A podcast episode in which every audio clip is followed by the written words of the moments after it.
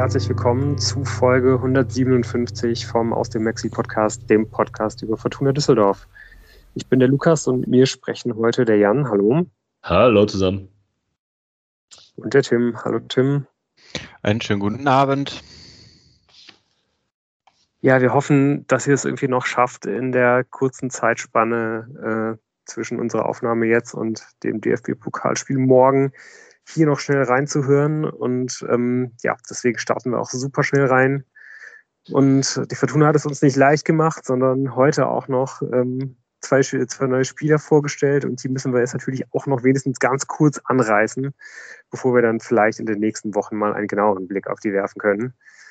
Ähm, ja, zum einen kommt ein Spieler für die Verteidigung. Das ist Joshua Quashi. Ähm, Tim, hast du von dem vorher schon mal irgendwas gehört, bevor er, bevor er heute vorgestellt wurde? Nein.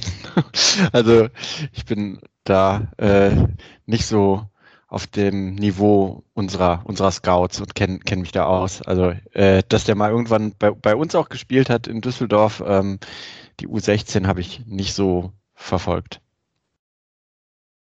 Ich hatte mal, bei mir klingelte was, aber vielleicht war das auch nur so ein entferntes Klingeln. Äh, dieses Fortuna-Spieler bei Hoffenheim, so eine Überschrift oder so, meine ich mal irgendwann mal wahrgenommen zu äh, haben, aber das, da ist Einbildung, glaube ich, auch eine Bildung, also nicht sicher. Ich glaube, Interessant ist mal jemand anders. Ja, wahrscheinlich schon. Ne? Ähm, also mir war da nicht bewusst, für die Position macht Sinn in der Innenverteidigung die, die knifflige Frage, die ja Weber auf der Pressekonferenz gestellt worden ist, wo er dann halt ausweichend antworten konnte, weil der Transfer noch nicht offiziell durch war, ist ja, haben Sie eigentlich Spieler geholt, die Ihnen sofort weiterhelfen? Hm. Und die Antwort muss ja sein, ja, weil sonst in der aktuellen verletzten Situation macht das ja keinen Sinn. Und ich glaube schon, dass Joshua Korshi ein talentierter Spieler ist. Die große, große Frage und gerade die Frage im Hinblick, kann er uns sofort weiterhelfen, ist, der hat jetzt noch nicht so viel Spielerpraxis gesammelt auf allerhöchstem Niveau. Der ist für eineinhalb Jahre ausgeliehen. Man kann halt sagen, gut, äh, das, ist, das ist wenigstens eine Perspektive in der Laie auch. Kann man ja gut finden oder nicht. Aber ob das jetzt in der aktuellen Situation ein safer Transfer ist, habe ich eher so meine Zweifel. Aber gut, ähm, ich habe ihn auch nicht gescoutet. Ich kann ihn so nicht gut einschätzen. Die Rahmendaten sehen ganz gut ja. aus, aber pff. Ja, ich finde auch, dass irgendwie eigentlich alles an diesem Transfer darauf hindeutet, dass man halt schon so ein bisschen Richtung, Richtung nächstes Jahr schaut. Ne? Also man hat ja eigentlich ganz klar gesagt, wir holen noch einen Allrounder für die Abwehr, der alle Positionen spielen kann und ähm, der halt ein gestandener Profi ist. Also das trifft jetzt auf jeden Fall alles nicht zu. Ähm, dafür mit diesen anderthalb Jahren und halt irgendwie jemanden, der bisher, glaube ich, einen Kurzeinsatz im Seniorenbereich hat, ähm, halt jemand, der wahrscheinlich sehr, sehr günstig im Budget ist. So, und das ist ja schon auch was, wo man sagen kann, okay, das ist extrem vernünftig, dass man das macht. Geld ist wirklich kein Star und Geld wird auch vor allen Dingen im Sommer äh, vermutlich kein Star sein, wenn man nicht doch irgendwie noch aufsteigen sollte. Von daher finde ich das irgendwie erstmal sehr gut und sehr vernünftig, dass man das macht. Und ähm, finde es auch super spannend, dass man halt jemanden holt, wo man sagt, dass der einfach genau das Profil von, von Jamie Siebert im Grunde genommen hat. Also zum einen ähm, hat man wahrscheinlich wirklich jetzt gerade sehr, sehr schnell festgestellt, dass man den überhaupt gar nicht ersetzt bekommt, kurzfristig. Aber vor allen Dingen ähm, ist das vielleicht sogar schon ein kleiner Fingerzeig dafür, dass man gar nicht so optimistisch ist, dass Siebert halt über den, über den Sommer hinaus da bleiben wird. Das sind, glaube ich, alles Dis Diskussionen, die wir so ein bisschen hintan, hin, hintanschieben können. Ähm, ja, aber dass man halt gesagt hat, dass man unbedingt Neuverpflichtungen tätigen wollte, die vor den beiden Spielen gegen Pauli schon ein paar Mal mit der Mannschaft trainiert haben werden das hat auf jeden Fall ja irgendwie jetzt anscheinend wirklich gar nicht funktioniert. Und dass es dann eben jetzt auch jeweils keine wirklich gestandenen Profis sind, ähm, ist, ist, ist schade. Aber ich glaube, ähm, wir sind trotzdem nicht minder gespannt auf, auf Quashi. Und ähm, ja, eben halt auch auf den anderen Neuzugang. Das ist mit Marlon Mustafa ein extrem vielseitiger Stürmer, den Leitmann ähm, anders als Quashi, den man für anderthalb Jahre ausgeliehen hat, ähm, nur für ein halbes Jahr aus, sichert sich aber eine Kaufoption im mittleren sechsstelligen Bereich, wie kolportiert wird. Und ähm, ja, Mustafa kann wohl die, die Flügelposition offensiv spielen, fühlt sich aber am wohlsten eigentlich auch als, ähm, ja, eben als Mittelstürmer, als Stoßstürmer vorne drin und soll irgendwie so ein bisschen was von, von, von allem haben. Das finde ich irgendwie ganz spannend. Ne? Also halt irgendwie eine gute Schnelligkeit, eine, eine gute Technik, kann einen Ball wohl vernünftig abschirmen und, äh, und wieder verteilen. Dafür fragt man sich eigentlich fast, wieso es halt irgendwie bisher nicht zu mehr gereicht hat und warum er sich halt sowohl bei Mainz nicht richtig durchsetzen konnte und jetzt bei, bei Como in der zweiten italienischen Liga halt auch irgendwie gar nicht so richtig auf die Beine gekommen ist. Ähm, ja, ich weiß nicht, hast du, hast du da eine, hast du da, vielleicht eine Erklärung für? Ja, also natürlich nicht, weil ich das, diese Spiele nicht gesehen habe, aber ich kann jetzt mir sagen, vom Profil her finde ich das nachvollziehbar, dass man ihn holt. Ähm, gerade wenn er auch über Flügel spielen kann, hat er so eine, so eine wunderschöne Polyvalenz, die man ja auch braucht. Also nachvollziehbar, dass es halt so, so passiert. Es hat sicherlich auch viel mit so Konstellationen zu tun im Gegenende des Transferfensters, äh, wann sich da noch was ergibt und so weiter und so fort. Aber mein Lieblings-Marlon Mustafa Fun Fact, das ist eigentlich der Lieblings, mein, der absolute es ist der RP-Artikel, den ich in den letzten Monaten zu einem Spieler der Fortuna am liebsten gelesen habe. Habt ihr den Marlon Mustafa hat Ärger mit der österreichischen Justiz-Artikel äh, gelesen, heute in der RP? Und wisst ihr, warum der Ärger mit der Justiz hat in Österreich? Ich habe es überflogen. Ent, der entzieht sich dem Militärdienst beim österreichischen Bundesheer. Das ist halt, da hat er direkt einen, einen ganz großen Platz in meinem Herzen, muss ich sagen. Das ist ganz fantastisch. ähm, also der ist einfach nicht hingegangen und jetzt natürlich gibt das Ärger und der hat irgendwie noch ein paar, äh, paar Wege quasi, die er gehen kann juristisch, um dagegen äh, zu protestieren. Aber eigentlich äh, darf er aktuell nicht nach Österreich einreisen, weil er sonst verhaftet wird ähm, weil er sich diesem Militärdienst entzieht, um halt Fußballprofi zu, sein zu können. Und das Schöne ist, ja, und ähm, ich will das nicht als Überleitung nehmen, dass die RP natürlich das problematisiert mit im Hinblick auf das Trainingslager in Österreich, das die Fortuna spielt. Äh, Im Sommer, ja, wenn man ihn nämlich per Kaufoption holt, ist das für ihn ein Problem.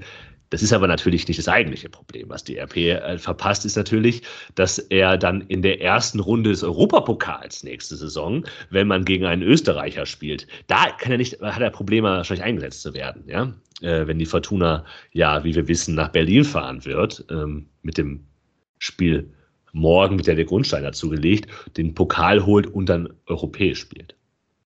Das ist vielleicht das eigentliche Problem das äh, Malan Mustafa für die Fortuna bedeutet und seine Probleme mit der Justiz. Mhm. Puh, ja, das ist natürlich schwer, äh, wie, man, wie man im Sommer auf ihn verzichten können wird. Trotzdem sind das natürlich äh, bisher irgendwie noch ungelegte Eier und die RP ist dann äh, vielleicht doch irgendwie etwas ähm, ja, alltagsnäher unterwegs. Wir werden wahrscheinlich noch genug über, über die äh, weiteren Bausteine sprechen, die man legen wird, damit wir überhaupt an diese äh, Europapokal-Thematik herankommen werden, diese Problematik. Ähm, könnt ihr euch vorstellen, dass einer von beiden morgen schon auf dem Platz steht? Also von, von Anfang an ja äh, mit ziemlicher Sicherheit nicht, aber dass vielleicht jemand schon Minuten sieht. Ich meine, es kann ja auch durchaus zu einer Verlängerung kommen und äh, so unglaublich viele Wechseloptionen haben wir ja nicht. Boah, das ist immer, immer so, so eine Frage, die sich wahrscheinlich ähm, Daniel Thune gestern auch noch gestellt hat, ob er sich das vorstellen kann, dass einer von beiden auf dem Platz steht. Also klar, wenn die im, im, im Saft stehen, einen guten Eindruck hinterlassen und äh, es irgendwie morgen vielleicht sogar über mehr als 90 Minuten gehen zum ähm, Kader, werden die mit Sicherheit gehören und warum denn dann auch nicht. Aber das kann ich halt schwer beurteilen. Äh, nur äh, die Einsatzzeiten von Marlon Mustafa äh, bei Como Calcio, die sind ja auch sehr übersichtlich. Ähm, deshalb mal, mal schauen. Also ich kann mir es äh, bei, bei Quashi in der Situation vorstellen, man liegt halt mit einem Tor in, in der 89. hinten und bringt ihn quasi als Turm für die Flanken, die man dann in den 16er des Gegners schlägt. Und äh, bei Mustafa kann ich mir das auch vorstellen, auch wenn natürlich Christoph da Ferner äh, zunächst die erste Option ist, aber who knows? Ja, angesichts dieser Kaderbreite oder nicht vorhandenen Kaderbreite muss man äh, mit allem rechnen.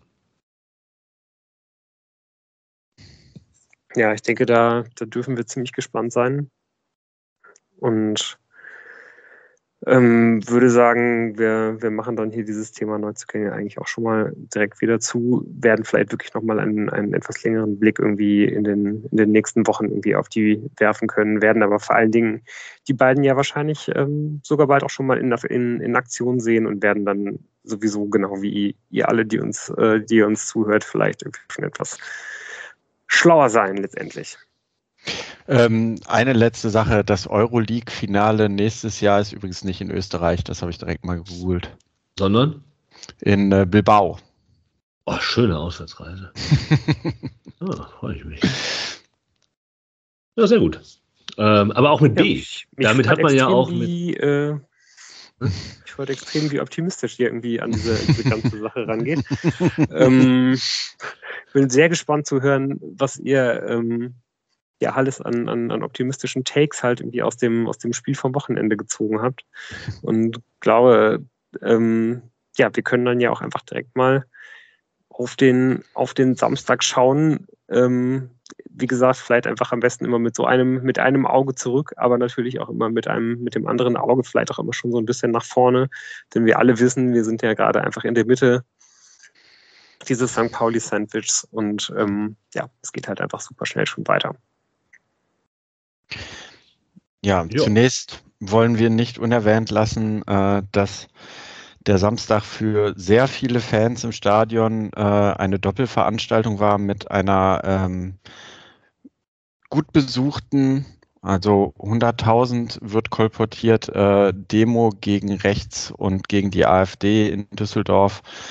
Ähm, ja, ich fand das eine beeindruckende Zahl und hat mich gefreut, auch wenn äh, natürlich äh, man mal ein Fragezeichen dahinter setzen kann, was bei strömenden Regen gewesen wäre. Aber es ist auf jeden Fall ein tolles Zeichen gewesen und auf der, auf den Reidenwiesen, die Bilder sind schon beeindruckend gewesen und es war ein guter Auftakt in den Tag. Ähm, und dann ging es Richtung Spiel und ich wurde das erste Mal seit Ewigkeiten auch vor dem Spiel mal wieder nervös. Ja, man, man, ich möchte das nochmal aufnehmen, den Ball mit der Demo. Ich glaube, was ja auch ein, ein, Grund ist, warum so viele jetzt zu diesen Demos gehen, dass es halt vom, vom Abstrakten ins Konkrete geht, ja, mit dem mhm. der Korrektivberichterstattung, wo im Kern nichts Neues drinsteht. Das äh, kann man auch schon in alten Papieren der AfD finden in Höcke-Reden und Höcke-Texten zum Beispiel. Aber es wird eben jetzt konkreter und es mit den Wahlen, die anstehen, rückt es einfach näher, die Gefahr für die Demokratie. Und das ist, glaube ich, sicherlich ein Grund, warum so viele auf die Straße gehen. Es ist auch gut so, dass sie auf die Straße gehen. Ich möchte aber von diesem Konkreten und Abstrakten auch nochmal auf dann das Spiel am Samstagabend schauen, weil man merkt dann eben auch manchmal im Stadion gibt es Situationen, wo es eben ja, die Themen, die dann halt quasi mittags auf der Demo verhandelt werden, werden, können auch in einem Stadion wie in Düsseldorf sehr konkret werden. Wenn zum Beispiel sich Personen im Blog homophob äußern, mehrfach darauf angesprochen werden und in der Folge dann nicht der Mensch, der sich homophob äußert, das Problem ist, sondern derjenige, der das anspricht, das problematisiert, ja, von der Person äh, abgewehrt, aber halt auch von den Menschen im Block drumherum. Und das macht etwas konkret erfahrbar, was eben problematisch ist und was eben ganz auch mitgemeint ist, wenn man am Samstagmittag da steht. Ja, denn es gibt diese Einzelnen natürlich, auch bei der Fortuna, die undemokratisch sind, die sich menschenfeindlich und menschenverachtend äußern. Und es kommt eben sehr darauf an, was die Leute drumherum machen. Ob sie das ja, ähm, ignorieren oder ob sie was dagegen machen. Und richtig schwierig wird es dann, wenn sie die Personen angehen, die was dagegen machen.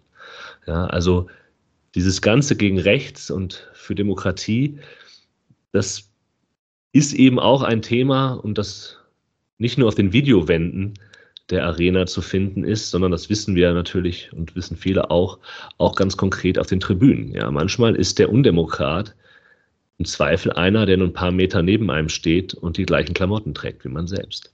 Davon ist dieser Verein nicht gefeit, auch wenn man sich in der Auseinandersetzung mit diesen Personen immer darauf berufen kann, dass der Geist dieses Vereines durch die Satzung gegeben von den eigenen Mitgliedern etwas anderes aussagt, nämlich sich für die Demokratie ausspricht und für das Miteinander von ganz verschiedenen Menschen mit ganz verschiedenen Hintergründen und gegen Diskriminierung, Homophobie, Rassismus und Antisemitismus. Und ich glaube, das ähm, hat diesen Samstag nochmal eine gewisse Komponente verliehen, mit der ich da nicht gerechnet habe. Aber das sei mhm. hier an dieser Stelle nochmal ähm, vielleicht etwas abstrakter ähm, genannt, als ich das könnte, aber äh, vielleicht auch nicht ganz unwichtig, dass man das nochmal im Hinterkopf hat. Genau, ja, da unterscheidet sich gehört, die Kurve. Da unterscheidet sich die Kurve nicht vom Arbeitsplatz oder, oder dem, der Bus. Ähm, wenn man sowas mitbekommt, ähm, dann sollte man sich dagegen äußern. Ansonsten bringt das ganze Demonstrieren am Ende dann doch nichts. Und es ist aber nicht leicht, ne? Das muss man ja, auch mal sagen. Leicht, es ist klar. nicht leicht. Aber es wäre ja schön, wenn man in dem Fall dann den Rücken gestärkt bekommt, gerade in der Kurve Exakt. von Fortuna Düsseldorf. Ja.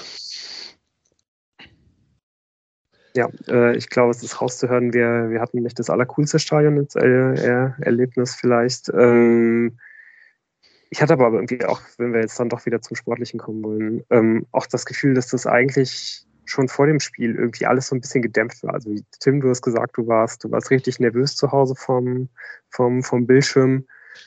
Ähm, Jan, wir sind ja, wir sind ja auch zusammen hingefahren. Bei uns war es eigentlich genau das Gegenteil, oder? Also ich mhm. glaube, wenn, wenn, wenn ich mich jetzt nochmal irgendwie so, also wenn ich jetzt nochmal so die ganze Saison zurückspule, ich glaube, ich war vor, vor keinem Spiel irgendwie wenig, weniger aufge, äh, aufgeregt irgendwie. Also es war, es war, hat sich echt fast wie, fast wie so eine Pflichtveranstaltung irgendwie angefühlt, was super schade war eigentlich.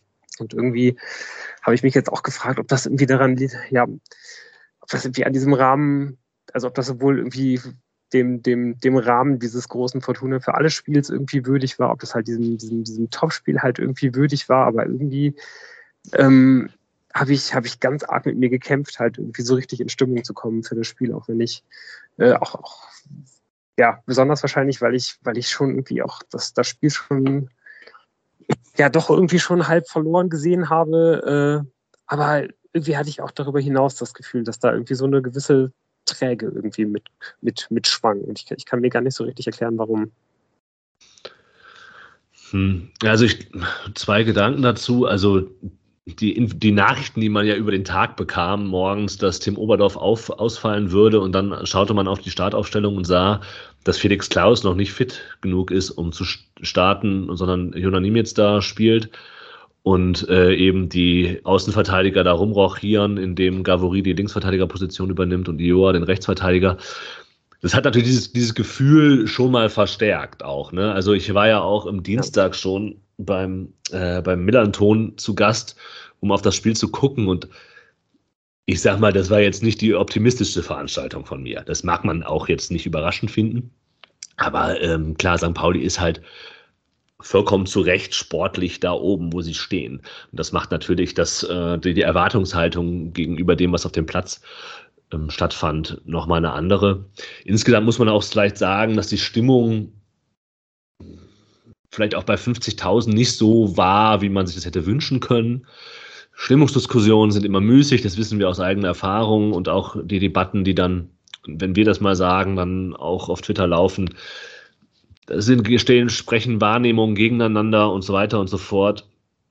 Ähm, vielleicht hat das auch damit zu tun, dass die St. Pauli-Fans am Anfang die ersten zwölf Minuten ähm, geschwiegen haben als Protest gegen den Investor. Mag auch alles sein. Ne? Und dann fällt halt das Tor für für St. Pauli und da kommen dann eben beide Punkte zusammen. Ne? Die, die eh schon nicht ideale Stimmung und dann weiß man auch, wie brutal schwer es werden wird, für die Fortuna sportlich an diesem Abend zu überzeugen. Also ich hätte aber auch nie, ich hätte auch gar nicht so ein, boah, so ein 50.000 Leute sind im Stadion Gefühl die ganze Zeit, sondern es war für genau. mich, genau. es war für mich eigentlich ziemlich normal wie sonst auch. Vielleicht, weil wir sind auch relativ früh hingefahren und vielleicht haben wir, aber ich weiß es nicht, ja. Vielleicht hat, hat die Rheinbahn auch einen besseren Job gemacht als sonst. Ähm, es, es fühlte sich irgendwie so an wie, ja, es fühlte sich eben nicht so an wie gegen Kaiserslautern. Da hatte ich das Gefühl schon eher, muss ich sagen.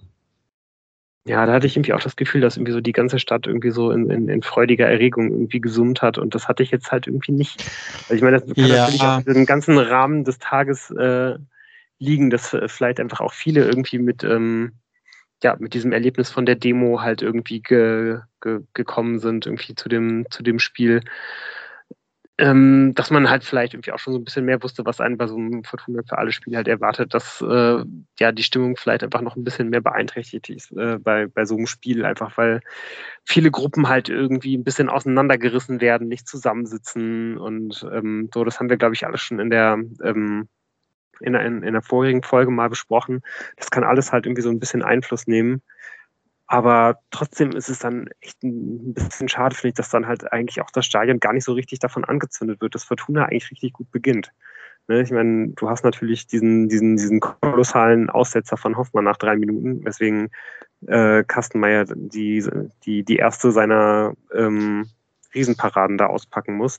Aber sonst ähm, war ich eigentlich richtig angetan davon, wie, wie Fortuna halt in dieses Spiel halt reingekommen ist, dass man sich äh, vor allen Dingen zu Anfang entschieden hat, halt richtig hoch zu pressen, habe ich nicht kommen sehen, ähm, dass man, dass man Pauli da so unter Druck setzt, weil ja, weiß ich nicht, das, das trauen sich, glaube ich, gar nicht so viele Mannschaften, weil Pauli einfach die Klasse hat, das auseinanderzuspielen.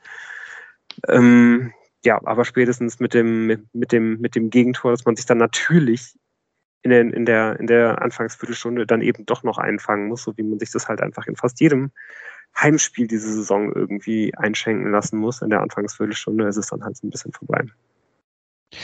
Hm, interessant. Also ja, man hat äh, bis auf diesen einen, so ich, ich, ich nenne es mal äh, Viererketten-Einspielpatzer von Hoffmann, wo er sich völlig verschätzt, äh, nicht viel zugelassen. Aber ich habe jetzt nicht ähm, eine super starke Anfangsphase von Fortuna gesehen. Auch nicht bis zum 0 zu 1. Also ich glaube, das, das, das spielt ein bisschen Erwartungsmanagement mit rein, weil man halt St. Pauli so auch schon ein bisschen überhöht hat. Ne? Also man, ja. ähm, man glaubt da halt, oh, die können alles, die machen da den Raum eng und so.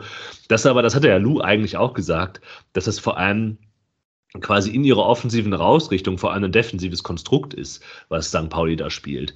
Äh, und da ich glaube, das ist halt die, die Erwartung war, okay, gerade mit dieser, ja, wieder erneut neu zusammengestellten Mannschaft, ja, wo, mit den offensichtlichen Schwächen, die wir ja wissen und die wir erwarten können, ähm, wenn die, wenn diese Spieler bei der Fortuna spielen. Ja, Hoffmann mit, mit der ganz, der Fehler, der schreit ja eben nach äh, mangelnde Spielpraxis, Gavory, der keine Spielpraxis hat und so weiter und so fort. Ich hätte auch das Gefühl, und vielleicht liegt es auch daran, dass Lou und ich darüber geredet haben, während es passierte, dass man das Gefühl hatte, okay, das ist halt schon, es ist mehr auf Augenhöhe, als man das erwartet hat. Ja, die Fortuna kommt rein in dieses Spiel, hat Ballbesitz und ähm, kann vielleicht auch ein bisschen ihr Spiel nicht durchsetzen, aber mehr gestalten, als man das hätte denken können. Und dann kommt genau das, was Lou sagt. Natürlich im Heimspiel, natürlich äh, dieser dumme ähm, dumme Fehler, äh, ja, also ich finde es fast ein bisschen hart, wie, wie Tune über das Foul von Gavory, das zu diesem Freistoß führt, spricht, weil ich mir denke, ja, was, ja, klar ist das ein Fehler, aber Herrgott, man muss ihn nicht so rausstellen, den einzelnen Spieler, gerade wenn er so wenig Spielpraxis hatte. Und dann ist der Ball ja eigentlich vorbei und dann denkt man als, als im Stadion so, was soll das jetzt hier? Warum wird da hier Elfmeter gepfiffen? Skandal! Und wenn man dann später die Zusammenfassung sieht, denkt man sich, ah, das ist schon ein klarer Elfmeter, ja, kann man nichts machen. ja, keine Frage da. Ähm, ich weiß nicht, Tim, du konntest das ja vielleicht irgendwie noch besser sehen, weil du ja wahrscheinlich auch einfach mehr Wiederholungen davon gesehen hast äh, als wir. Ähm, ja. Muss man da auch Kastenmeier vielleicht eine kleine Schuld zusprechen, weil dass halt der äh, St. Paulianer, ich glaube Erik Smith ist es, ne, der den Freischuss schießt, dass er es überhaupt versucht, da rechts an der Mauer vorbei ins, äh, ins Tor zu treffen, ist ja vor allem deswegen, weil meiner Meinung nach die Mauer gar nicht richtig gestellt ist. Also der, der Ball hat ja schon auch eine wirkliche echte Chance, halt ins Tor zu gehen. Und ähm, dass dann halt irgendwie Vermeida diesen, diesen blöden Reflex halt irgendwie dann auspackt, ist ja da wirklich einfach nur deswegen, weil Smith eine Erfolgschance sieht, um die Mauer herumzuspielen. Ja, da ist was dran. Also ähm, ich würde jetzt nicht sagen, dass es kolossal falsch gestellt ist, aber äh, wenn man äh, das so aus der Totalen sieht, äh, ich sag mal aus dem Rücken von Smith, dann sieht das schon so aus, als wäre der sonst vielleicht auch äh, genau da reingefallen, wo er hin sollte. Da kann die Mauer doch anders stehen, das stimmt.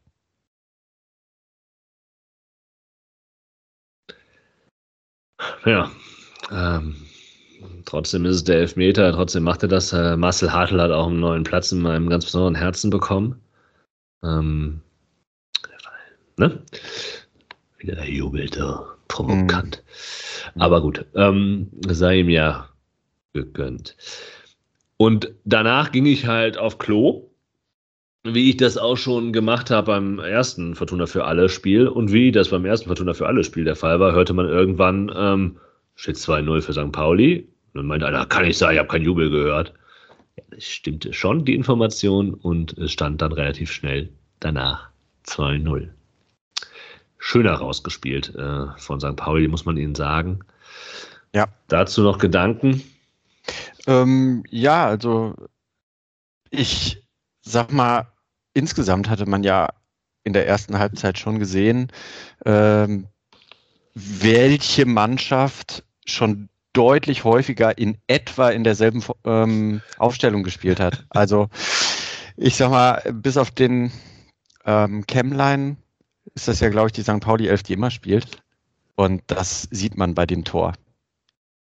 Ähm, und der Chemline, der macht eigentlich auch noch alles richtig, indem er Engelhardt äh, wegzieht von seinem Gegenspieler und dann da plötzlich drei gegen zwei stehen. Also das war diese geölte Maschine, die einfach weiterläuft und dann nach dem 2 zu 0, wenn man weiß, wie wenig äh, Gegentore St. Pauli in dieser Saison bisher geschluckt hat. Also für mich war das Spiel da gefühlt durch. Ja, aber auch nur gefühlt. Aber um vielleicht irgendwie auch nochmal ja. so ein bisschen ähm, auf, auf, auf morgen zu schauen, solch Abstimmungsfehler in der, in der Verteidigung wieder beim, beim, beim, beim 2 zu 0. Also ich meine, Pauli macht das super, ne? Also ich finde auch gerade Apolayan kann man nochmal besonders hervorheben, wie der da den Ball runterpflückt. Ist äh, echt ein Genuss anzuschauen. Aber dass dann halt bei der, bei der Flanke halt so ein dermaßener Fuck-up passiert, dass dann da halt jemand wie, wie, wie Marcel Hartl, der ja echt äh, nicht, nicht besonders groß gewachsen ist, fünf Meter vor dem Tor halt völlig ohne Gegenspieler einfach einköpfen kann. So, das sind doch Sachen, auch wenn es jetzt halt im Hertha-Spiel äh, den, den ein oder anderen Fehler gab, in der ersten Halbzeit gegen Pauli halt echt äh, teilweise haarsträubende Fehler gab. Das sind doch Sachen, wo man irgendwie auch optimistisch sein kann, dass die Tendenz, dass sowas eher abgestellt wird bis morgen, das, das ist doch schon da, oder nicht? Ähm, also ich muss sagen, ich bin ja nach wie vor ähm, erstmal glücklich darüber, dass Jackson Irvine nicht äh, mitwirken kann, weil sonst hast du da fünf Spieler, die alle torgefährlich sind vorne, gegen eine Viererkette laufen. Ähm, trotz allem ähm, glaube ich, wie gesagt, dass dieser, dieser Laufweg, den ähm, Chemline da anbietet und Engelhardt da weglockt, ähm, dass das vielleicht auch nicht Zufall ist, sondern das ist natürlich auch, er kann ja in dem Moment angespielt werden. Und ähm, ich sehe noch nicht, wie man da zwei äh, Achter, die hinterherrücken, ähm, stoppen will. Ähm, insgesamt fand ich es übrigens, muss ich noch mal kurz sagen, sehr beeindruckend, weil ich ja immer diese Perspektive der, der Kamera, die das gesamte Feld abbildet, in der Totale hatte wie krass diszipliniert einfach äh, die Spieler von St. Pauli ähm, ihre Positionen ähm, gehalten haben und wie man genau sehen konnte, wie dieses gesamte ähm, Konstrukt äh, ja, Fortuna hin und her schiebt. Also da, da wird schon einiges richtig gemacht bei St. Pauli. Und ich weiß ehrlich gesagt nicht so, ob ich so optimistisch bin, dass wenn man jetzt einmal da einen Stellungsfehler hatte, dass man dann da, dafür morgen ähm, das alles wegverteidigt. Also ich war ja gestern auch noch mal beim, beim Millerton und Tim Greiner-May war auch da, der Aufsichts, Aufsichtsratsmitglied der Fortuna. Und der hat einen schönen Satz gesagt, äh, im Hinblick auf Dienstag, also die Fortuna hat noch die Möglichkeit, sich zu verbessern. Ja, Im Gegensatz zu St. Pauli. Und äh, das ist ja auch, da geht ihr ja beide ja quasi auch drauf, Tim, mit seinem äh, Kommentar zu St. Pauli, dass das schon sehr, sehr überzeugend zumindest vom taktischen war und Lou mit der Hoffnung, dass das, wenn man das Defensive ja abschalten kann. Tune hat ja in der Pressekonferenz vor dem Spiel jetzt morgen auch gesagt, dass er, er das stark gemacht dass das Spiel jetzt am Samstagabend nicht deswegen so gelaufen ist, weil man es defensiv verloren hat, sondern weil man es offensiv nicht gewonnen hat. Also darüber lässt sich diskutieren, weil ich glaube, was Lou sagt und die Hinweise auf individuelle Fehler, ähm, die zu den Toren führen, halte ich auch für valide. Aber das ist ja nochmal ein Punkt, den wir auch aufmachen müssen, dass die Fortuna es eben nicht geschafft hat, einfach nach vorne zu gehen. Ja, und es, und es lag, glaube ich, nicht am Einsatz der Spieler. Also es gab es ist eine Freude äh, im Ao Tanaka auch, wenn man 2-0 zurückliegt, äh, beim Fußball zuzugehen, zuzuschauen. Das gleiche gilt für Yannick Engelhardt. Und äh, Christoph Zollis hat wirklich, glaube ich, alles gegeben, um, um auf diesen Flügel halt ein vernünftiges Passspiel hinzubekommen. Du hast halt einfach das Problem des Personals, dass du, dass halt Klaus nicht fit war, dass Nimitz du hast es ja mehrfach gesehen, nicht, nicht eingebunden ist ins Passspiel der Fortuna. Der kann mal versuchen, sich irgendwie durchzutanken, aber es ist ja auch ausrechenbar. Und das sind genau die Dinge, die die Fortuna für Dienstag hinbekommen muss. Und das sind natürlich personelle Fragen. Kann Felix Klaus gerade auslaufen und kann er vielleicht nur noch zwei, drei Schlag, äh, Haken schlagen am, äh, am Dienstag? Das wird ganz entscheidend sein. Gerade ja. gegen eine Mannschaft, die den Raum, wie du sagst, Tim, den Raum so eng macht, da brauchst du ja ein gutes Passspiel. Ja, und das sind doch genau die Sachen, die, die einfach Fortuna gerade halt ähm, in diesen Spielen immer und immer und immer wieder scheitern lässt. Ne? Dass ähm, man deswegen auch immer halt eben nicht auf die erste Besetzung ähm, zugreifen kann. Also ich glaube, wenn, wenn Fortuna hier wirklich mit der ersten Elf an, an, ankommt, so, so wie Pauli es halt mehr oder weniger getan hat, ich meine, die haben einfach ihre ähm, beiden Leute, die halt zum, zum Asia Cup halt abgereist sind, einfach sofort eins zu eins halt übersetzt mit Leuten, die da halt einfach sofort einspringen können und versuchen, das, sich da halt eben nicht so rauszucheaten, wie es halt bei der Fortuna dann irgendwie mal der Fall ist. Wenn doch deine Stärke eben so ein, ja, halt eben so ein, so ein ja, einfach ein Ballbesitzfußball ist und das ist es bei der Fortuna. Und du dich halt zusätzlich ja einfach immer ganz besonders am Gegner ausrichtest. Ne? Das ist ja nicht so, dass die Fortuna jetzt genau die eine Art und Weise hat, wie sie einfach immer Fußball spielt, sondern du hast halt diese klare Ausrichtung am Gegner. Dann wirst du einfach in diesen Spielen gegen, gegen die anderen Top-Teams einfach daran scheitern, wenn du halt eine oder zwei oder drei Positionen hast, die du halt einfach nicht mit, mit mit Leuten halt besetzen kannst, die das Passspiel der anderen mitgehen können. Und das, ja, das ist halt so bitter, dann da jetzt halt Leute rauszu, rauszupicken, weil, ne, gerade bei Niemetz, so, der hat sich wieder mal komplett reingehauen. Das ist so ein hervorragender Rollenspieler, den du, den du von der Bank bringen kannst. Ich kann mir sogar super vorstellen, äh, dass der mit seinen Fähigkeiten halt auch mal irgendwann Bundesliga spielen wird. Halt aber eben in einer ganz klar definierten Rolle und diese Rolle ist halt eben nicht in so einem Spiel in der Startelf zu stehen. Also ich glaube, wenn man sich da jetzt mal anguckt, wenn man es mal jetzt aus den beiden letzten Spielen zusammenrechnet, hat er jetzt zwei Starts ähm, in, in der Rückrunde und hat insgesamt 18 Pässe gespielt oder andere Statistikseiten sagen sogar 17 Pässe in den beiden Spielen zusammen. Und wie viele erfolgreiche Pässe hat er insgesamt gespielt in diesen beiden Spielen? Sechs. So, und wenn wir uns dann noch anschauen, wie viele Pässe da nach vorne bei gewesen sind, da ist, glaube ich, gar kein einziger dabei. So, ne? Und das, das ist einfach ein Riesenhemmschuh in, in, in so einem Spiel. Und dazu kommt halt noch, und das finde ich ähm, eigentlich fast mindestens genauso wichtig, dass glaube ich, immer noch unterschätzt wird, wie viel Qualität gerade im, im, im Spielaufbau, im Spiel nach vorne die Fortuna auf der Innenverteidigerposition verloren hat mit dem Ausfall von, von, von Jamil Siebert, weil das sind eben nicht nur die Aussetzer von André Hoffmann, sondern es ist eben auch die, die, die fehlende Qualität im Spielaufbau, weil jetzt hast du halt zwei Innenverteidiger, die das beide nicht so gut machen und Hoffmann macht es wirklich nochmal eine ganze Ecke schlechter als, als Device. Der, der hat sich wirklich ganz, ganz wenige Dinge eigentlich nur zugetraut. Jetzt auch mal wieder im, im, im Spiel gegen St. Pauli. Ähm, das ist einfach zu wenig. Und wenn es dann eben keinen anderen Plan gibt, außer halt von hinten aufzubauen gegen so einen Gegner, ähm, ist es halt super schwer.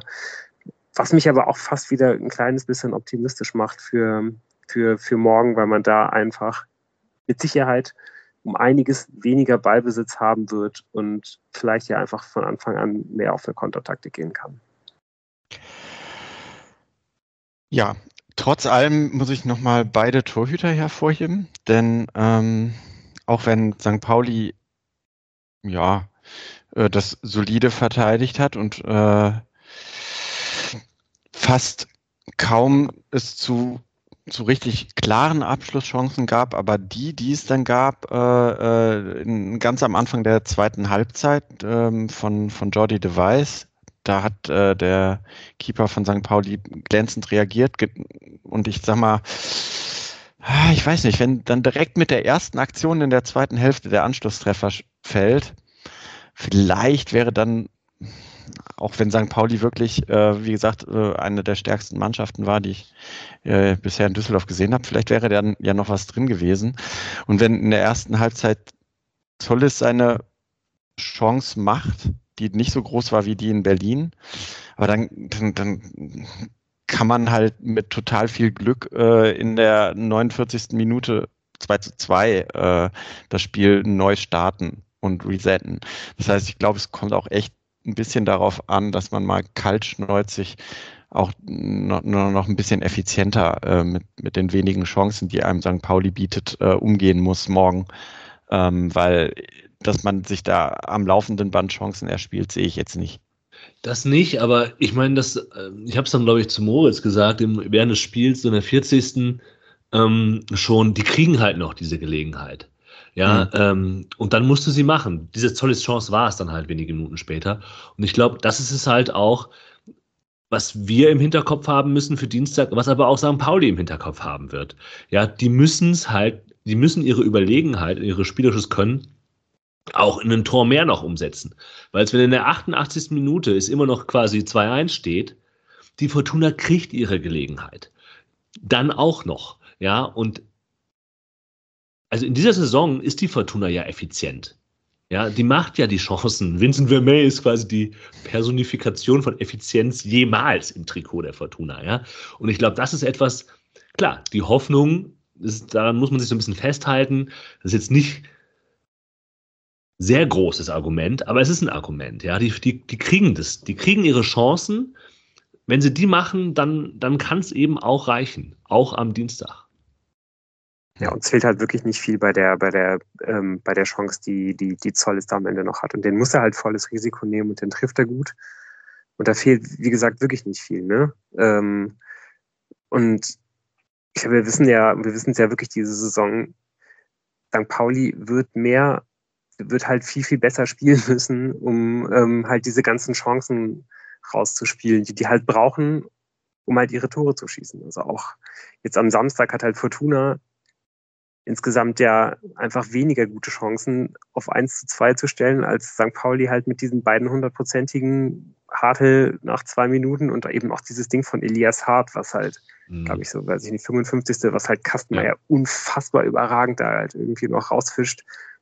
Und ähm, ja, das ist, glaube ich, halt schon was, worauf wir uns halt auch so ein bisschen verlassen können ähm, und verlassen müssen, wenn wir da morgen weiterkommen wollen. St. Pauli ist nicht so effizient im, im, im Nutzen der Großchancen. Und die haben einige Spiele jetzt auch in der zweiten Liga gehabt, wo man halt gegen Mannschaften ähm, aus der unteren Tabellenhälfte dann irgendwie mal nur unentschieden gespielt hat, obwohl man da halt irgendwie so einen 3 zu 0,3 Expected Goals Wert halt am Ende vom Spiel gehabt hat. Und so ein Spiel kann das halt morgen auch werden. Und das ist dann verdammt unangenehm, gegen so eine Fortuna zu spielen, weil ähm, ja, weiß ich nicht. Vielleicht wird dann halt irgendwann mal der eine Ball nochmal auf rechts rausgeschlagen und Jona Niemetz startet halt durch. Oder Zolles bekommt halt irgendwie nochmal ein bisschen Platz. So, das, das ist halt unangenehm. Und ähm, ja, und man kann das ja schon auch nochmal ruhig ansprechen mit diesen, mit diesen Laufwerten. Ähm, die Möglichkeit, dass St. Pauli vielleicht ähm, ja wirklich halt auch müde ist nach diesem Spiel am Samstag, die ist ja schon gegeben.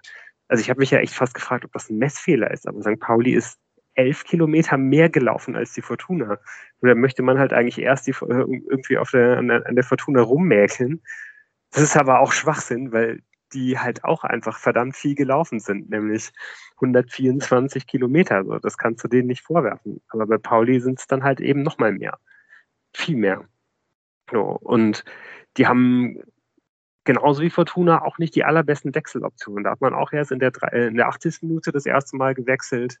Ähm, insgesamt hat irgendwie auch nur dreimal. Also das heißt, alle, die da morgen auf dem Platz stehen werden, die, die werden den Samstag schon irgendwie noch in den Beinen haben. Und gerade wenn das noch in eine Verlängerung, wenn das noch in eine Verlängerung gehen sollte, vielleicht ist irgendwann Fortuna nicht diejenige, die, die dann halt irgendwann die, die, die Probleme aufgrund der Personalsituation bekommt. Vielleicht ist es doch irgendwie St. Pauli und dann, dann können die halt mal Kapital draufschlagen.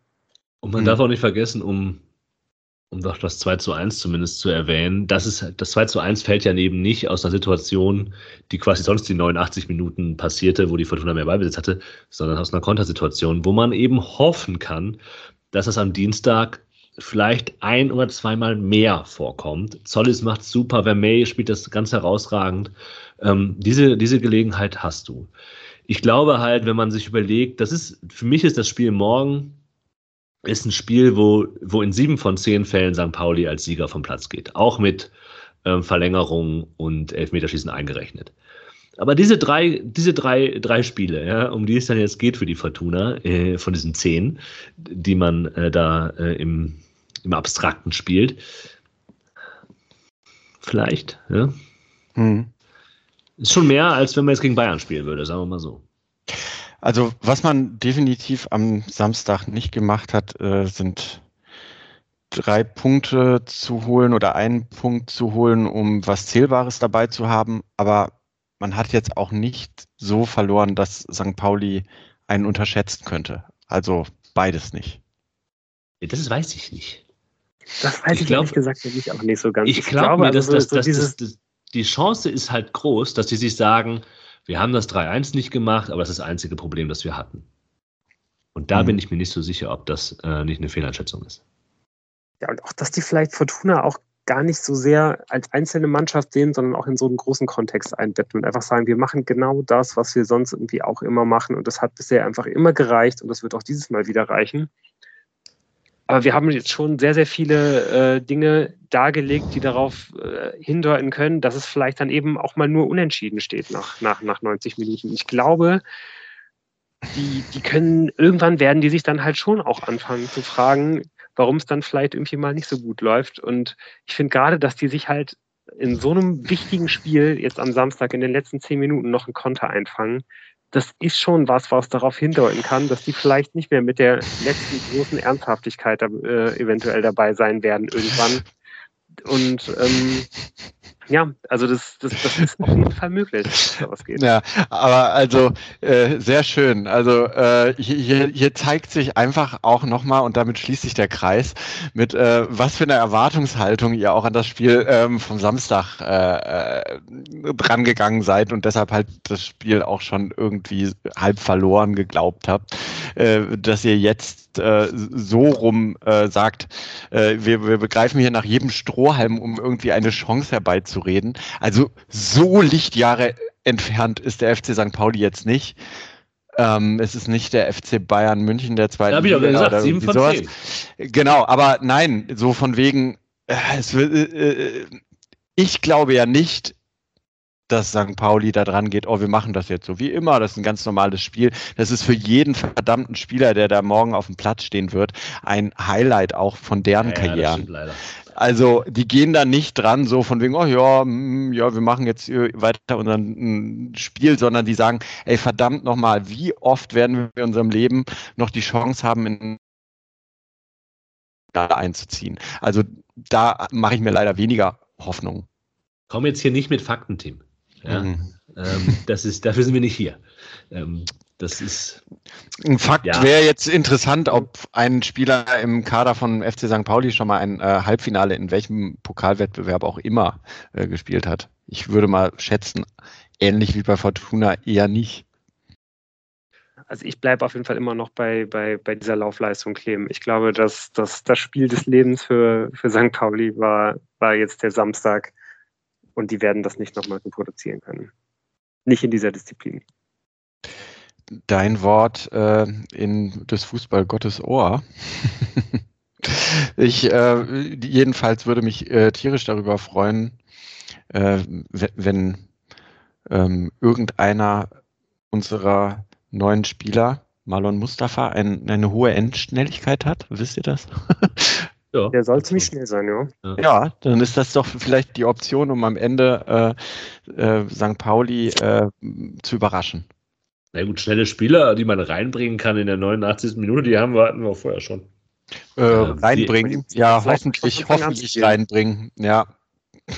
da sind wir nämlich beim Punkt. Das Problem waren die, die Spieler. Ähm, meine, eine, eine Abschlussfrage habe ich dann vielleicht noch. Ähm, was glaubt ihr, welche Rolle Christoph da Ferner spielt? Das ist eine interessante Frage. Äh, ich glaube, als Ergänzungsspieler wieder. Ja, ich, ich glaube auch, du hast halt irgendwie das, du hast halt eigentlich das Problem, dass du jetzt halt vier fitte Stürmer im Kader hast und eigentlich möchtest du keinen von den Vieren vorne starten lassen. Ne? Also muss man ja, kann man ja vielleicht mal ganz, ganz, ganz ketzerisch so sagen. Ich meine, bei Mustafa ist es klar, der ist erst einen Tag da. Bei Da Ferner ist es so, der ist eigentlich auch noch viel zu kurz da und bringt diese Hypothek der letzten zwei Jahre mit, dass man auch sagt, okay, es ist irgendwie nicht wirklich zu sehen, dass man dem äh, einen, einen, einen Startelf-Einsatz gibt. Jonas Niemitz wird hoffentlich nicht auf rechts beginnen müssen. Ähm, wenn er das nicht muss, ist er eigentlich als Waffe, um den halt später nochmal reinzubringen, viel, viel, viel zu wichtig, als dass du ihn äh, von, von Anfang an reinbringst. Und wer May, äh, den, der hat halt diesen Status, dass du ihn halt spielen lassen musst. Aber wir haben jetzt ja auch eigentlich wieder gesehen am, am, am Samstag die Spiele gegen die, ähm, gegen die Mannschaften aus dem allerobersten Regal sind halt seiner nicht so. Ne? Und es wäre eigentlich besser, wenn man da noch vielleicht jemanden hätte, der ja, der halt irgendwie vielleicht noch ein paar mehr Dinge abdeckt und irgendwie auch ein bisschen weiter weg vom Tor irgendwie agieren kann. Aber ich würde natürlich auch sofort eigentlich, ja, natürlich trotzdem einfach Vermey aufstellen.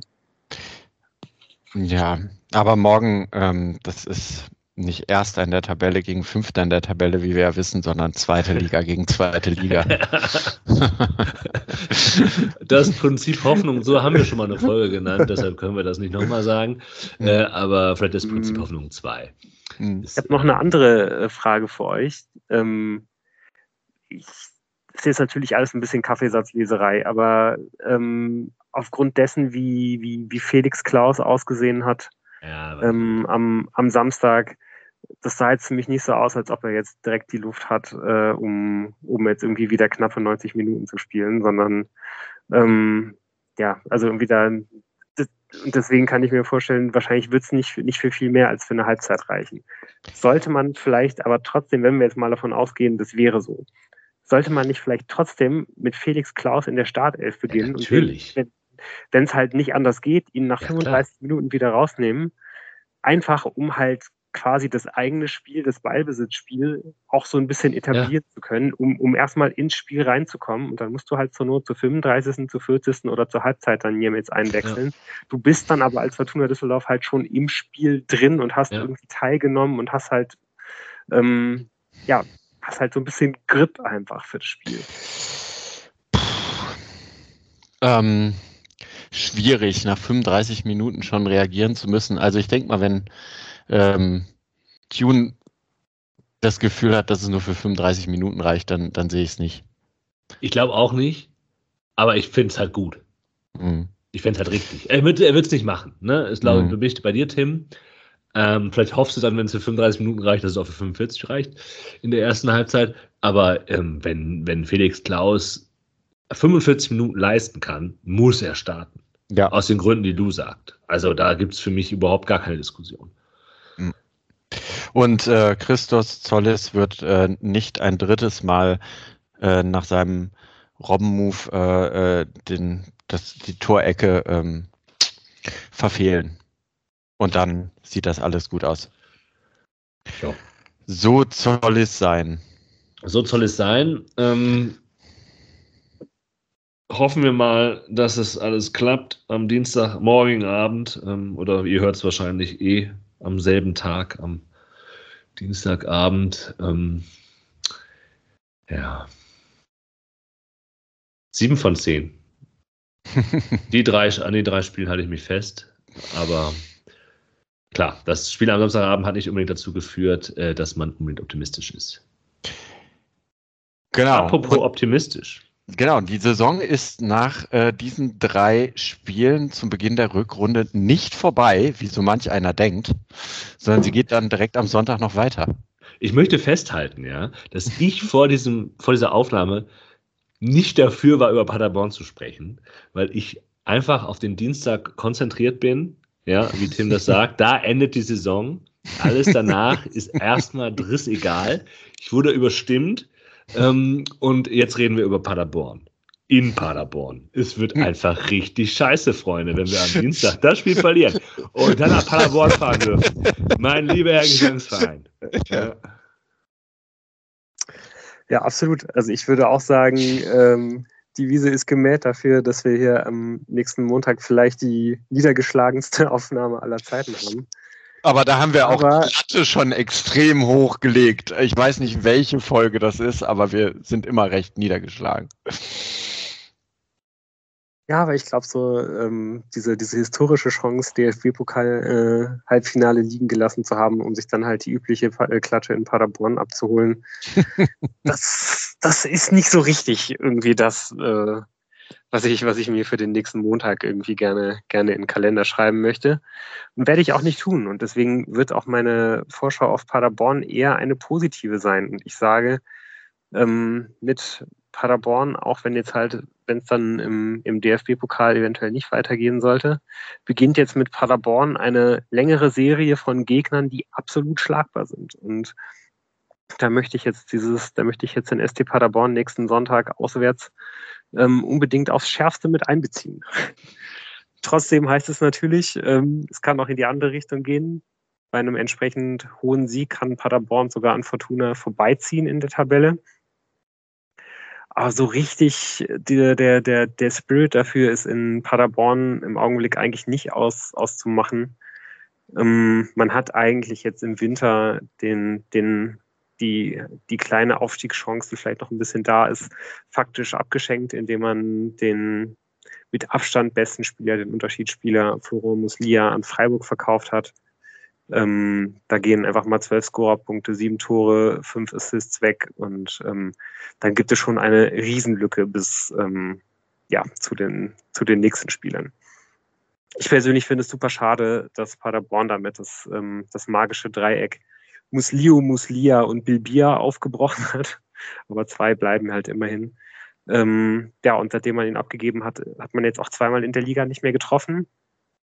Ähm, man vergisst sogar, finde ich, hinter diesem Transfer so ein bisschen, dass man ja den anderen Unterschiedsspieler, den man vor der Saison auch geholt hat, äh, mit Max Kruse ja auch erst vor kurzem erst abgegeben hat. Also ähm, ja, da, äh, hat, es hat sich auf jeden Fall einiges getan in Paderborn und ähm, man ist, glaube ich, dann spätestens mit diesem Transfer ähm, ja jetzt dabei, sich einzugestehen, dass es halt einfach mal wieder eine Übergangssaison ist die, Pader, äh, die, die Formation, die Paderborn spielt, ähm, ist meistens ein 3-4-3 oder ein 3-4-1-2 mit einem sehr, sehr starken Zentrumsfokus. Ähm, oft hat man das halt aufgelöst, gerade so zum, zum, zum Aufbrechen von statischen Situationen mit Fernschüssen von Muslia. Das ist jetzt natürlich nicht mehr möglich. Ähm, und es ist schon auch auffällig, dass man nicht mehr ganz so brutal auf Offensive eingestellt ist wie die letzten Jahre. Wir haben es ja im Hinspiel auch so ein bisschen gesehen, dass man auch immer mal wieder Spiele drin hat, wo man ähm, ja, sich mehr auf die Defensive konzentriert ähm, und halt besonders starke Konter ausspielt. Trotzdem, wenn die Paderborner den Ball haben, können wir unter Kwasniok natürlich immer noch die alten Paderborner Tugenden im Kurzpassspiel erkennen. Ähm, ja, da wird der Ball über kurze Distanz hin und her gespielt, bis einer der Spieler den richtigen Steckpass sieht und dann geht es halt steil in die Spitze. Man ist halt auch immer noch ähm, Vierter im, im Ballbesitz im Liga-Vergleich, das ist so ungefähr auf einer Stufe mit Fortuna, ähm, wo man allerdings sehr, sehr stark abfällt. Ähm, das sind die gewonnenen Kopfballduelle. Also da kann man sehen, ähm, es gibt, glaube ich, keine einzige, keine andere Mannschaft hat weniger Kopfballduelle gewonnen. Ähm, und darüber kann man die wirklich knacken. Also das heißt, gerade mit den starken Innenverteidigern der, der Fortuna über Vincent Vermey ähm, sind die Paderborner auf jeden Fall angreifbar. Was ich außerdem noch als einen kleinen Schwachpunkt sehe, ist, dass Paderborn oft sehr, sehr eng steht ähm, und immer mal wieder hohe Ballgewinne eben auch abgeben. Ich bin mir eigentlich fast sicher, dass am Sonntag auf jeden Fall Jonas Niemetz für Klaus starten wird. Also ich glaube, nach der, nach der Krankheit wird wahrscheinlich Klaus nicht das Pokalspiel gehen können und dann nochmal in der Liga. Also ist das auf jeden Fall wieder eine Option, die man gehen muss, ähnlich wie, wie gegen Hertha, dass man da halt wieder in, ja, in den rechten, äh, auf dem rechten Flügel halt lange Bälle schlägt und hofft, dass, dass Niemetz da halt irgendwas mitmachen kann. Marlon Mustafa und, kann das auch. Vielleicht auch Marlon Mustafa, richtig. Müssen wir, müssen wir sehen, ob der, ob der einsatzbereit ist, richtig. Ähm, und wir können uns auch sicher sein, dass es vielleicht ein bisschen generell an Stabilität mangeln wird bei den Paderbornern, weil nämlich der Anker-Sechser mit Kai, Fle äh, mit, mit Kai Klefisch gelb-rot gesperrt ist. Ähm, wirklich auch eigentlich der beste Sechser, der stabilste Sechser, den Paderborn in diesem Jahr hat. Und ähm, ja, ich finde, wenn man die beiden Mannschaften dann nebeneinander liegt, kann man halt sehen, dass ähm, ja, Fortuna eigentlich in allen Mannschaftsteilen besser ist, aber gerade auch im zentralen Mittelfeld, wenn nach dem morgigen Tag, das äh, ist ja sowieso sehr, sehr schwer vorauszusehen, alle einsatzbereit sind. Ähm, zwei Sätze noch zu Einzelspielern. Man muss natürlich immer absolut vorsichtig sein, weil Paderborn mit äh, Sir Lord Conte ähm, einen der beiden schnellsten Spieler der Liga in den Reihen hat, haben wir im Hinspiel auch sehr schmerzlich erfahren müssen. Den sollte man nicht weglaufen lassen. Und ähm, nochmal ein kleines Shoutout an den Torfürst, der natürlich, wir haben es alle erwartet, jetzt wo Muslia nicht mehr da ist, äh, der torgefährlichste Spieler im Kader ist, der Paderborner. Überrascht mich nicht. Ich, wir haben ja. ja ich habe groß äh, mutmaßen darüber hinaus, wie man spielen wird und so weiter und so fort, ist im Hinblick auf das Pokalspiel morgen ähm, nicht, nicht wirklich zielführend, oder? Nein, ist nicht zielführend, obwohl ich sagen muss, äh, nach der Pressekonferenz von gestern, ähm, wo ja tatsächlich Daniel Thune so gesagt hat, ja, wir müssen jetzt wirklich von Tag zu Tag gucken, ob äh, ähm, Matthias Zimmermann schon wieder eine mhm. Option auch für das Pokalspiel ist, rechne ich damit, wenn er, wenn er es nicht ist, dass es dann gegen äh, Paderborn auf jeden Fall zum Einsatz reichen wird. Ich glaube auch. Und ich finde auch gut, wir haben in dieser Vorschau für die zwei bis drei Leute, die nach dem, dem morgigen Abend, wenn es schlecht ausgeht, diese Vorschau nochmal hören werden, dann im Zweifel, haben wir, glaube ich, genau das gemacht, was man machen muss. Ja, wenn die Fortuna weiterkommt, ist es eh egal, was wir jetzt gerade gesagt haben. Wenn sie nicht weiterkommt, dann gibt es tatsächlich irgendwie so ein positives Gefühl, das man bekommen kann, wenn man diese fünf Minuten Paderborn-Vorschau sich angehört hat. Und wenn Lou schon so positiv ist, hm. wer wären Tim und ich, ihm hier zu widersprechen und dieses Gefühl nehmen zu wollen?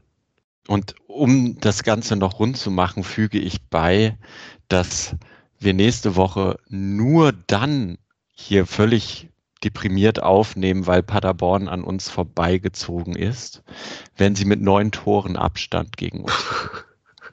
Danke, Tim. Das, das war jetzt nicht das, was ich mir, ne? aber ist okay. Ähm, okay, ich glaube, wir können Deckel drauf machen hoffen wir das Beste für morgen. Drei von zehn. Drei von zehn. Drei von zehn. Und in Paderborn, Gott, da kann uns irgendwie auch sonst eigentlich niemand mehr helfen, aber außer vielleicht die, die, die Dinge, die du aufgezählt hast. In dem Sinne auf eine euphorische Aufnahme nächste Woche. Macht's gut. ciao, ciao. Tschüss.